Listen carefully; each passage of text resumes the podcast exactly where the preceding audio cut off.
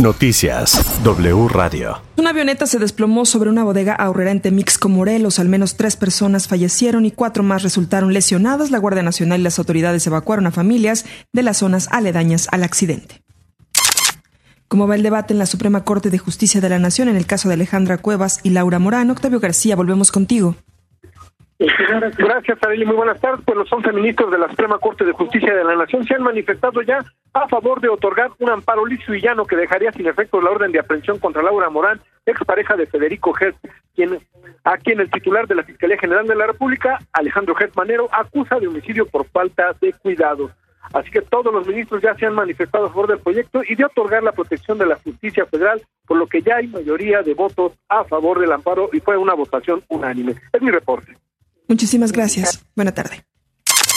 Alonso Castillo, hijo de Alejandra Cuevas, dijo aquí en W Radio que refrendaron su confianza con los ministros de la Suprema Corte y que ya todo apunta a la liberación de su mamá. Ojalá voten por unanimidad, porque así debe de ser, porque esta es una fabricación, que se siente un precedente, porque ese es el papel de la Suprema Corte de Justicia de la Nación.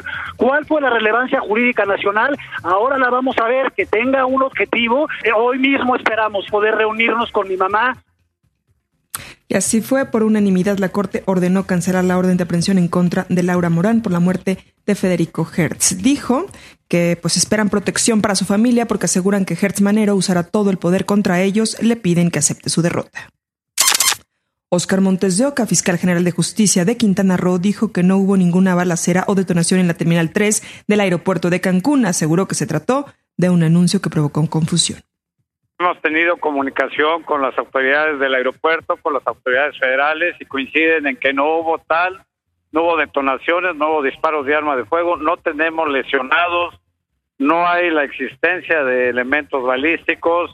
Lo único que pudo causar un estruendo es la caída de un letrero de 50 kilos en un área del aeropuerto y eso pudo haber ocasionado una confusión. Dijo que el aeropuerto de Cancún ya opera de manera normal. El presidente López Obrador insistió en que no viola la ley al promover la participación en la revocación de mandato. Bien, pero si le preguntamos a la gente, yo creo que no se enteró ni el 1% de los mexicanos, porque parece que ese es el propósito. Y no me pueden sancionar porque no estoy llamando a votar en un sentido o en otro. Lo que estoy es convocando a la gente a que participe, porque es mi deber. El presidente del INE, Lorenzo Córdoba, explicó ayer que está completa la lista nominal validada para este proceso electoral que se cerró el 15 de febrero y que los que sacaron su credencial posterior a esta fecha no podrán participar. El grupo interdisciplinario de expertas y expertos independientes denunció que fue simulación toda la investigación de la desaparecida PGR que derivó en la verdad histórica sobre la desaparición de 43 estudiantes de la Escuela Normal de Ayotzinapa. Este lunes, los integrantes del GIEI señalaron que hubo diligencias y detenciones falsas, además de manipulación de pruebas y escenarios, lo que complica la reconstrucción de los hechos. Hoy dieron a conocer su tercer informe sobre los hechos ocurridos en Guerrero en 2014.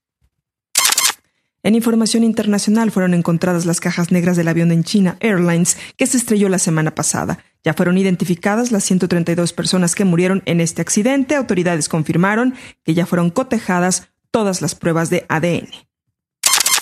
La Asociación Nacional de Intérpretes de la ANDI informó de la muerte de la actriz Raquel Pankowski, de 69 años de edad. Uno de sus personajes más entrañables era el de Martita Sagún en la parodia. Trabajó en cine, televisión y teatro. Descanse en paz. Hasta aquí la información. Recuerde seguirnos a través de wradio.com.mx, también en la aplicación de W Radio, en la cuenta de Twitter, también en Instagram y en Facebook de W Radio México. Toda la información en wradio.com.mx.